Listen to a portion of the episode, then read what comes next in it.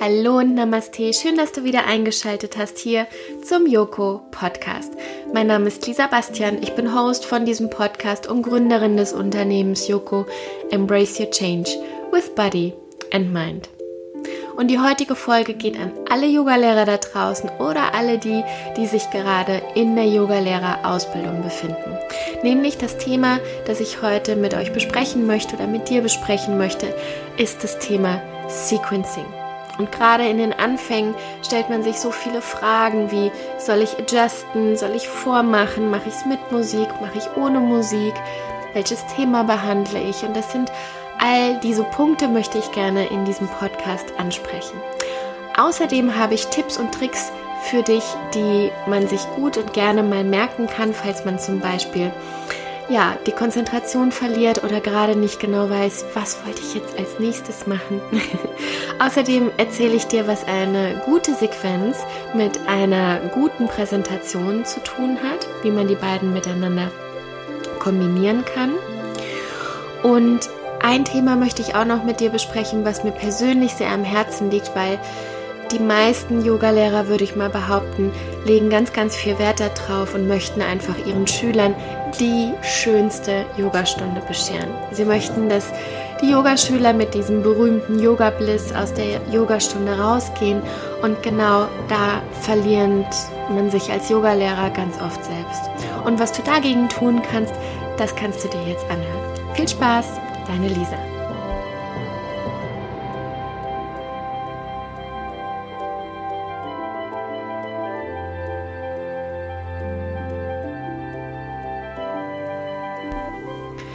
Fangen wir doch gleich mit dem letzten Punkt an, den ich eben genannt habe. Denn wie eben auch schon in dem Intro erzählt, ist es ganz oft so, dass man gerade in der Yogalehrerausbildung einfach mit ganz, ganz vielen Themen und Eindrücken äh, konfrontiert wird. Außerdem passiert ja auch so viel mit sich selbst, mit dem eigenen Körper, mit der eigenen Selbstwahrnehmung und vielleicht sogar auch mit dem eigenen Weltbild, was in Frage gestellt wird, beziehungsweise Fragen tauchen auf, wie, wie soll es danach weitergehen? Ähm, ja, und wie gesagt, auch gewisse Lebenseinstellungen äh, gehen ganz oft mit der Yogalehrerausbildung einher. Und da das ja sowieso schon Themen sind, die einen sehr, sehr beschäftigen, kommt dann natürlich auch noch wie, als würde man gerade Autofahren lernen. Ne? Ganz am Anfang war das auch noch so ganz aufregend und man musste sich wirklich jeden Schritt ganz kleinteilig überlegen. Wann schalte ich wie? Ich muss ja erst die Kupplung treten. Wo muss ich stoppen? Welche Schilder bedeuten was? Und worauf muss ich konkret achten? Und genauso ist es ganz oft auch, wenn man beispielsweise als Yogalehrer noch nicht unterrichtet hat oder wenn man sich gerade in der Ausbildung dann damit befindet. Später ist es für diejenigen, die Auto fahren können, ist es nachher ein totaler Selbstläufer. Mittlerweile musst du dich ja auch nicht mehr groß zurechtfinden, es sei denn, du hast ein komplett anderes Auto, in das du einsteigst. Aber wenn ein Freund oder Freundin dich fragt, ach, kannst du jetzt gerade nach Hause, nach Hause fahren, mir geht's nicht gut beispielsweise, dann überlegst du ja auch nicht mehr groß.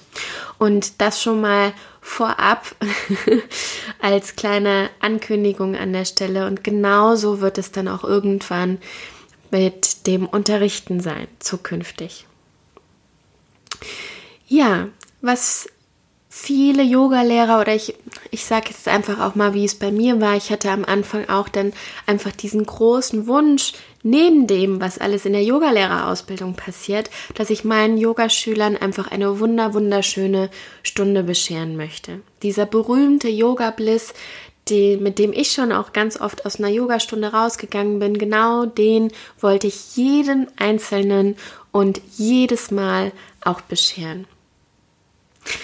Und vielleicht das schon mal vor, vorweg, wenn ihr euch vielleicht oder wenn du dich davon auch erstmal befreist, ähm, dass das vielleicht auch gar nicht immer möglich ist. Weil was du bescheren kannst oder was du bereitstellen kannst, ist einfach eine gut vorbereitete Stunde, dass du in deiner Kraft bist. Das ist sowieso das Aller, Allerwichtigste und auch das A und O.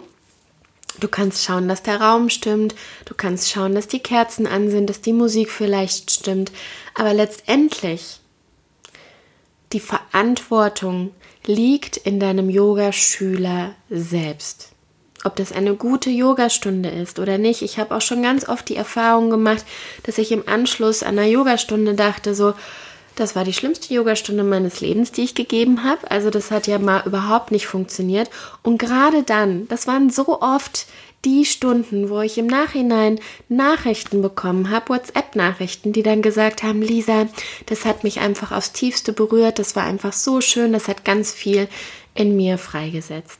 Und das ist wieder einfach ein Beispiel dafür, dass es kaum in meiner Hand liegt, was das mit den Schülern macht. Ich kann einfach nur das tun, was in meiner Macht steht. Und das ist zu schauen, dass es mir gut geht, dass ich in meiner Mitte bin, dass der Raum vorbereitet ist und ähm, dass ich Hintergrundwissen habe, vielleicht zu gewissen Themen.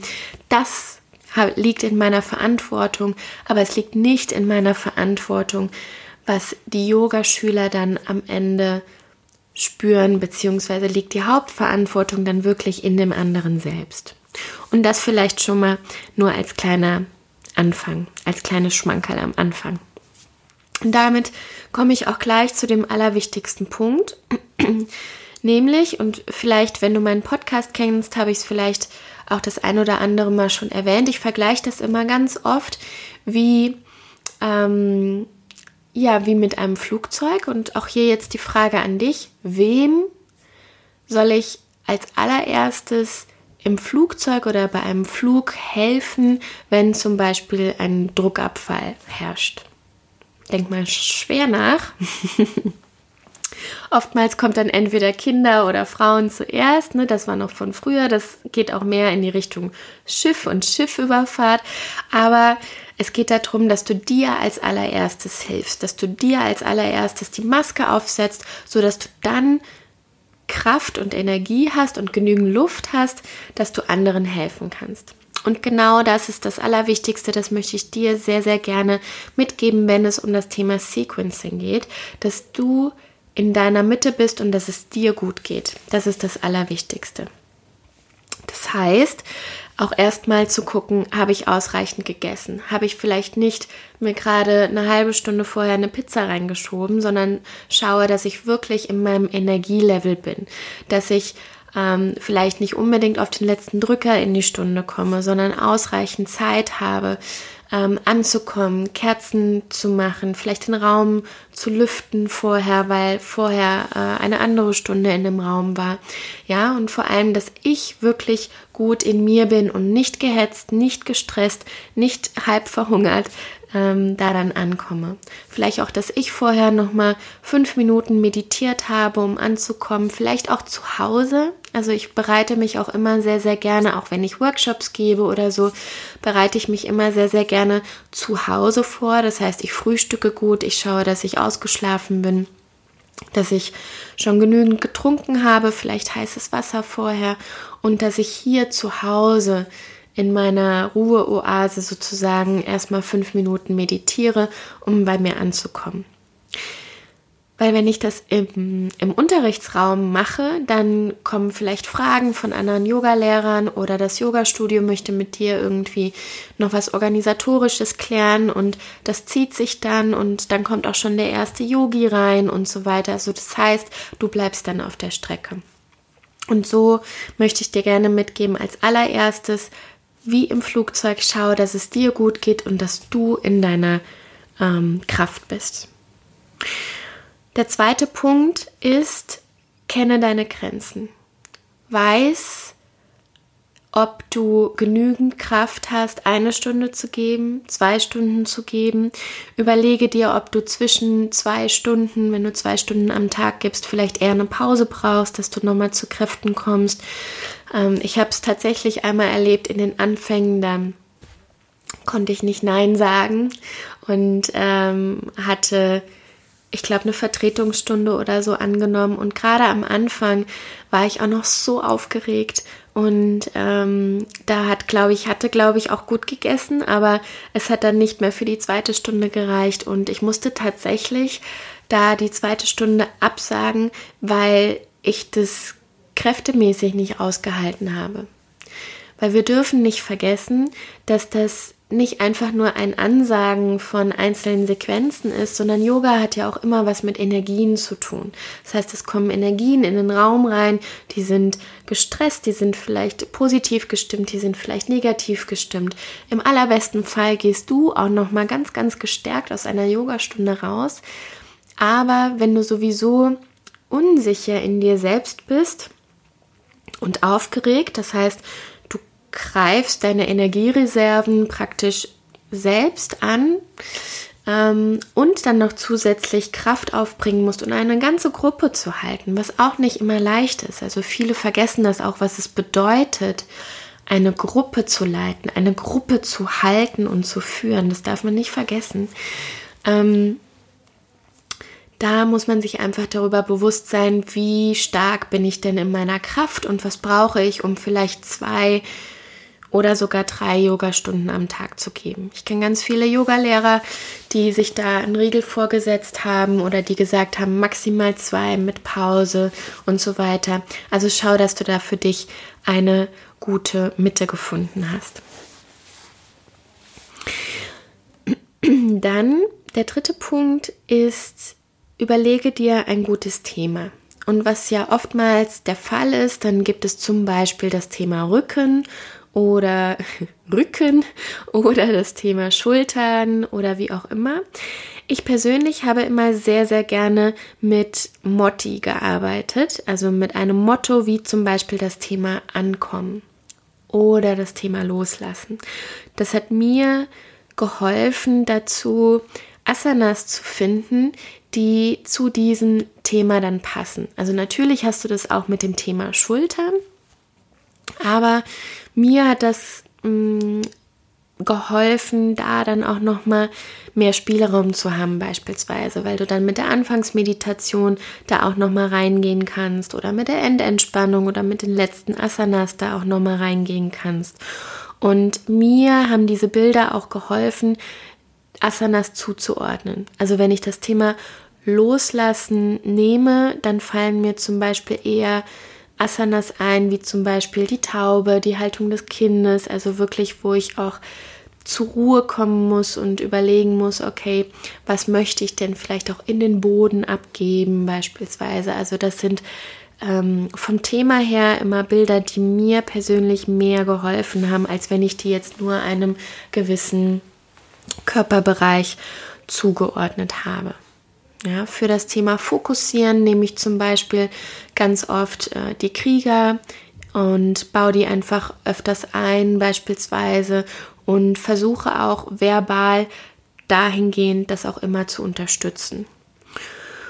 Und da hilft vielleicht auch der Punkt, dass eine gute Sequenz wie eine gute Präsentation aufgebaut ist. Also ich springe jetzt gerade ein bisschen. Eigentlich wollte ich das am, am Ende dann noch bringen, aber jetzt passt es eigentlich gerade ganz gut.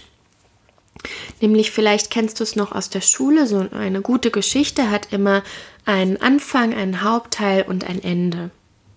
Und so habe ich auch immer versucht, meine Sequenzen aufzubauen. Also das heißt, du hast eine Anfangssequenz sozusagen, ja, also du leitest ein Thema ein, ich habe auch immer von der Intensität her, fange ich persönlich natürlich auch immer ganz ruhig ein und steigere dann so langsam die Intensität, bis ich dann zu dem Hauptteil komme, der dann wirklich und hauptsächlich dieses Thema zum Beispiel loslassen oder ankommen oder fokussieren dann beinhalten.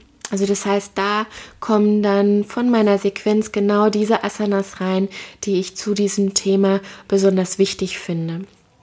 Aber auch nicht nur, also das heißt, die haben dann bei dem Thema Fokussieren nicht nur die Krieger gemacht, sondern dann habe ich natürlich geschaut, dass die gut eingebunden sind, zum Beispiel in die Sonnengrüße. Ähm, ja, und der Sonnengruß an sich, finde ich, ist auch schon immer eine gute Abfolge, wo man dann nochmal gewisse Asanas, ähm, Entschuldigung, die zu dem Thema passen, dann gut einbauen kann. Und am Ende höre ich auch dann mit der Intensität her auch wieder auf. Also ich stelle mir das immer vor wie so eine Welle sozusagen. Ne? Die fängt also links unten an. Von der Intensität her langsam Bewegung, ähm, vielleicht noch mehrere Atemzüge, ähm, auch ruhige Musik. Also ich unterstütze das immer mit ruhigerer Musik. Und dann der Hauptteil, der wird von der Intensität her etwas stärker, gerade im Vinyasa. Das heißt, von der Musik halt auch her unterstütze ich das auch nochmal. Und dann der äh, Schluss, da geht wieder die Welle oder die Kurve dann wieder ein Stück weit runter. Da schaue ich, dass es dann irgendwann von der Intensität her wieder abnimmt, auch ruhigere Lieder dann kommen. Ich länger in Asanas verweile, die dann auch eher ähm, entspannender sind, beispielsweise, die so zum Nachspüren dann einfach helfen. Und der äh, Schluss hilft auch dann noch mal ganz gut, so eine Brücke zum Anfang zu schlagen. Also vielleicht thematisch, wenn du auf das Thema am Anfang hingewiesen hast. Ja, unser Thema wird heute sein, das Thema Fokussieren oder Loslassen. Vielleicht hast du eine Anfangsfrage, die du stellen möchtest. Und das ist eigentlich immer ganz schön, weil dann kannst du sie im Hauptteil durch die Asanas das körperlich spüren lassen, um am Ende nochmal den Bogen zu spannen und nochmal zu fragen, was hat sich vielleicht jetzt in der letzten Stunde für dich verändert? Was konntest du loslassen? Ähm, was ist für dich vielleicht klarer geworden? Ähm, was ist dir dadurch gekommen, dass du mal den Monkey Mind ausgeschaltet hast. Also das wären so Ideen, wie man eine Sequenz aufbauen kann. Und so ein Dreiklang ist auch immer gut äh, für sich zu merken. Also das hat mir immer geholfen. Dann waren es nicht zu viele Punkte, sondern ich habe einen Rahmen gesteckt mit Anfang, Hauptteil, Schluss und darunter habe ich dann die Asanas beispielsweise untergeordnet. Ja, dann kommen ganz am Anfang natürlich oftmals die Fragen, soll ich jetzt mit Musik unterrichten? Äh, mache ich vor? Adjuste ich? Und da wieder, da spanne ich jetzt die Brücke zum Beginn. Schau, was dir hilft, was für dich am Anfang oder was dir Kraft gibt und ähm, was dir Sicherheit bietet. Also gerade ganz am Anfang, wenn du in der Ausbildung bist, wenn du die ersten Sequenzen übst, da darfst du wirklich an dich denken, was dir hilft. Wenn du dich zu sehr verzettelst, ja, mit den, mit der Musik, ähm, dass du dann überlegst, okay, welches Lied soll ich vorher machen? Und also es gibt viele Dinge, die du vorab beispielsweise ähm, automatisieren kannst. Also ich habe zum Beispiel mehrere Playlists auf Spotify mir schon vorab zusammengestellt und dann stellst du halt den Shuffle aus, sodass du wirklich eine klare Abfolge hast. Du kannst auch mal deine Yogalehrer aus der Ausbildung fragen oder Yogalehrer, bei denen du im Unterricht bist, ob die dir die Playlist zur Verfügung stellen. Das machen die ganz bestimmt. Ähm, da habe ich jetzt noch keinen erlebt, der das nicht macht. Ich schaue mal, ob ich dir auch meine auf Spotify bereitstellen kann. Und ähm, dann hast du das schon mal. Wenn es dir aber zu viel, ähm, zu viel wird, dann lass es zum Beispiel vielleicht gerade am Anfang weg. Also wenn es dich eher rausbringt. Ja, mir hat es zum Beispiel geholfen. Plus ähm, ich habe auch den Eindruck, dass es manchen Yogis, also manchen Schülern hilft, um auch nochmal die Asanas entweder zu intensivieren, beziehungsweise auch eher loszulassen, wenn dann auch nochmal ein schönes Mantra am Ende gesungen wird oder so.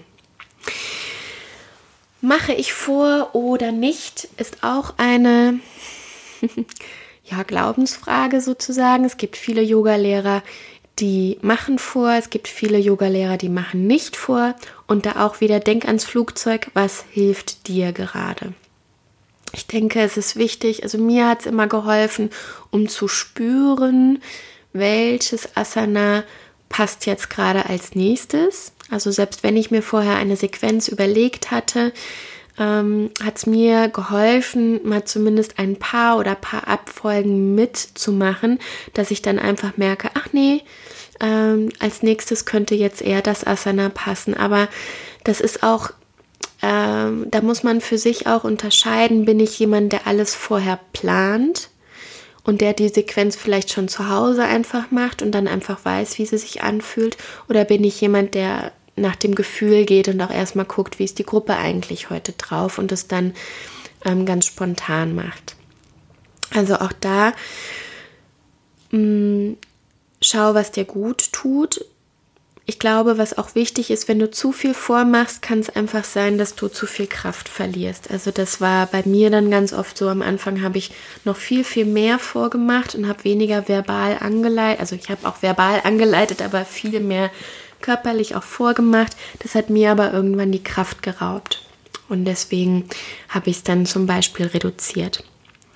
Adjuste ich, das kommt auch darauf an, ob ihr das Thema Adjustment in, oder du in der Ausbildung hattest. Als ganz, ganz wichtigen Punkt, ich weiß zum Beispiel, dass Brian Kest, ich glaube, der heißt Brian Kest, ne? Äh, der hatte, aber das ist schon Jahre her, ich weiß nicht, ob er das jetzt immer noch so macht, der hat irgendwann mal aufgehört zu adjusten, weil er sagt, das ist mir ein Stück weit zu heikel, weil die verschiedenen Körper oder weil Körper ja immer ganz individuell und ganz unterschiedlich sind. Ich persönlich vermisse es total, wenn mich keiner adjustet in der Yogastunde. Also ich liebe es einfach, wenn ich zumindest mal im herabschauenden Hund adjusted werde. Man muss ja nicht bei allen adjusten. Ich sage das auch immer ganz am Anfang.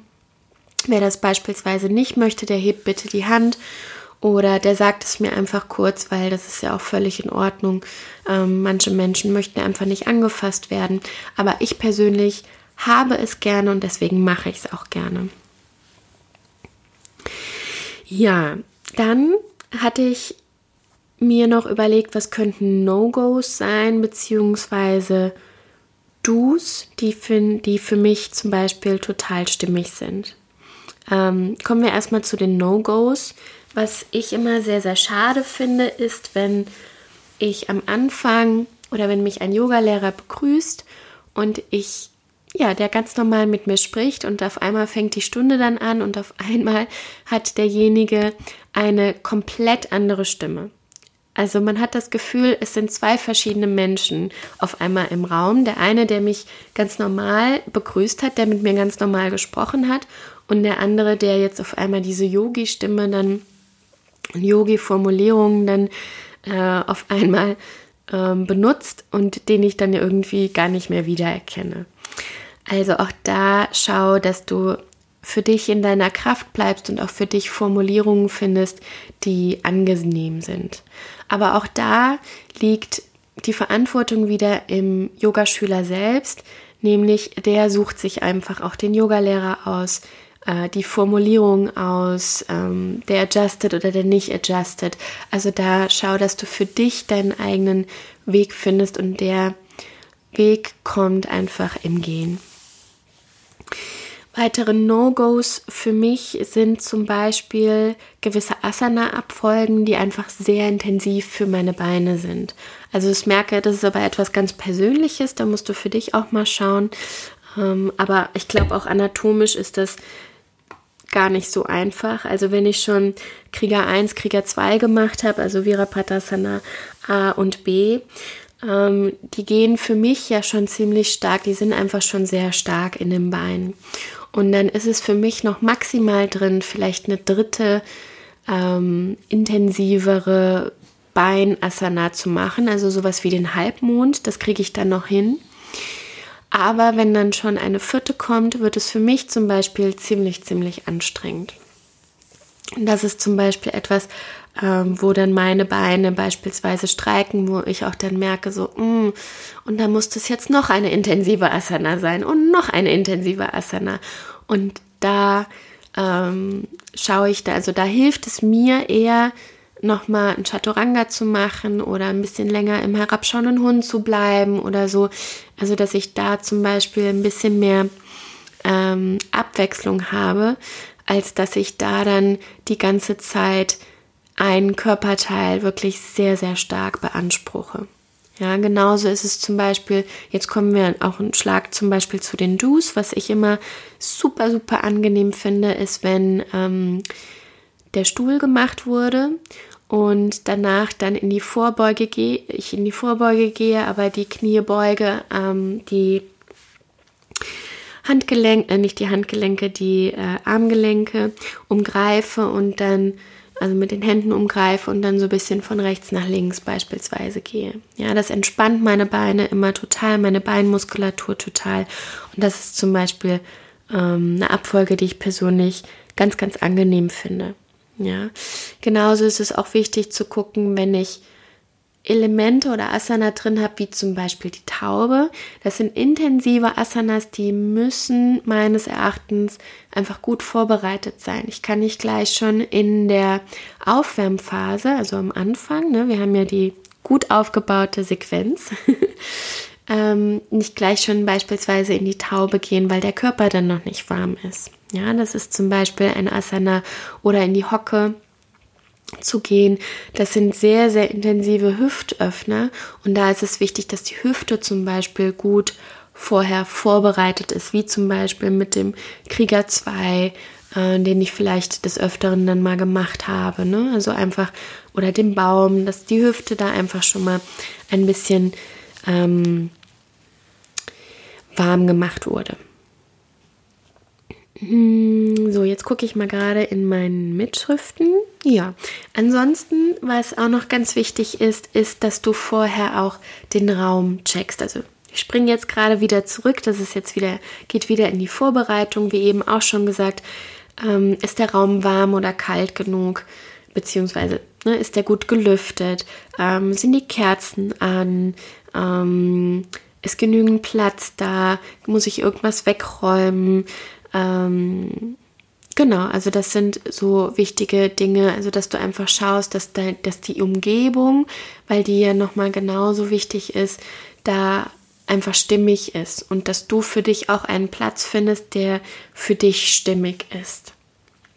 Oder dass du dir vielleicht die Yogamatte nimmst, die du am liebsten hast, die Farbe, die dir vielleicht gerade Kraft gibt oder deine eigene mitbringst also, dass du da oder deine Lieblings-Yoga-Pants anziehst. Also, es sind alles so Kleinigkeiten, von denen man denkt so, hä, die können ja gar nicht so eine große Auswirkung haben.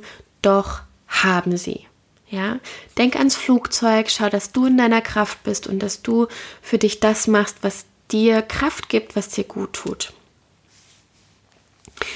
Dann, bevor es losgeht, stelle ich zum Beispiel immer die Frage, gibt es irgendwelche Verletzungen oder Vorkommnisse, die ich wissen muss? Ja, gerade wenn ich eine Gruppe vor mir habe, die jetzt nicht schon regelmäßig oder wöchentlich dann zu mir kommt, ähm, obwohl da kann es ja auch sein, dass, äh, dass sich jemand irgendwie eine Verletzung innerhalb der Woche zugezogen hat. Also das frage ich immer als allererstes ab. Ja, das wäre nochmal ähm, dazu, wie ich eine Stunde beispielsweise starte. Diejenigen, die dann noch nicht bei mir waren, denen erkläre ich, dass ich Musik laufen lasse, wie das mit der Intensität ist, dass ich adjuste, dass ich rumgehe, dass ich sowohl vormache als auch verbal anleite. Also denen gebe ich immer eine kleine Anleitung. Und falls Verletzungen aufkommen, auch da wieder, was ich immer wieder mitgebe, und das mache ich nicht nur um meine Yogaschüler in die Verantwortung zu bringen, sondern auch mir diese Last zu nehmen. Auch da wieder, es ist ganz, ganz wichtig, die Verantwortung liegt immer im Yogaschüler selbst. Ich leite an, ich gebe als Yogalehrer den Raum. Ich ähm, bin dafür verantwortlich, dass die Asanas übereinstimmen, dass ich die gut anleite, dass ich in meiner Kraft bin. Aber dass es eine gute Yogastunde für den Schüler wird, liegt auch im Yogaschüler selbst. Und ich sage immer, ich unterscheide immer zwischen Schmerz und zwischen inneren Schweinehund. Ich finde, das kann man immer ganz gut unterscheiden.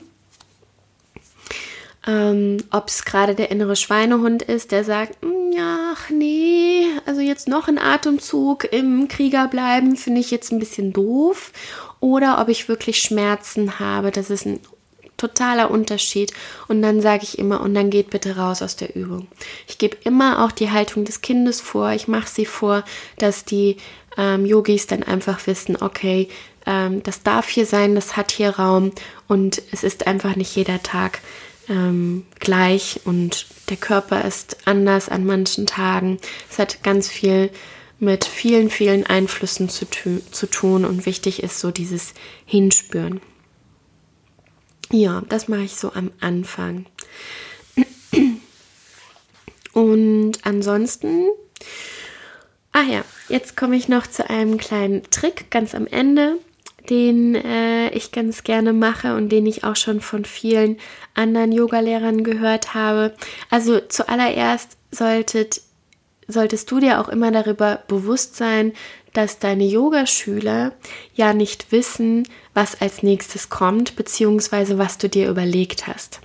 Also solltest du mal ein Asana vergessen, ja, was du dir in deiner Vorbereitung überlegt hattest, ähm, das weiß ja der Schüler nicht.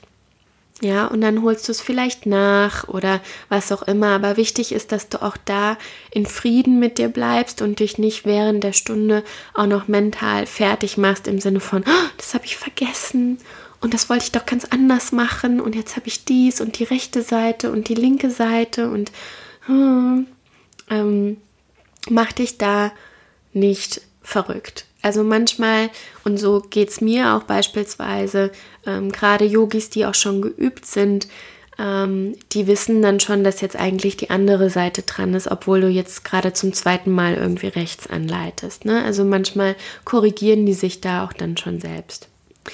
Und jetzt noch ein klitzekleiner Trick. Solltest du mal den roten Faden verloren haben. Solltest du mal gerade nicht wissen, wie es weitergeht, weil du einen Blackout hast oder was auch immer, hat mir immer der herabschauende Hund geholfen.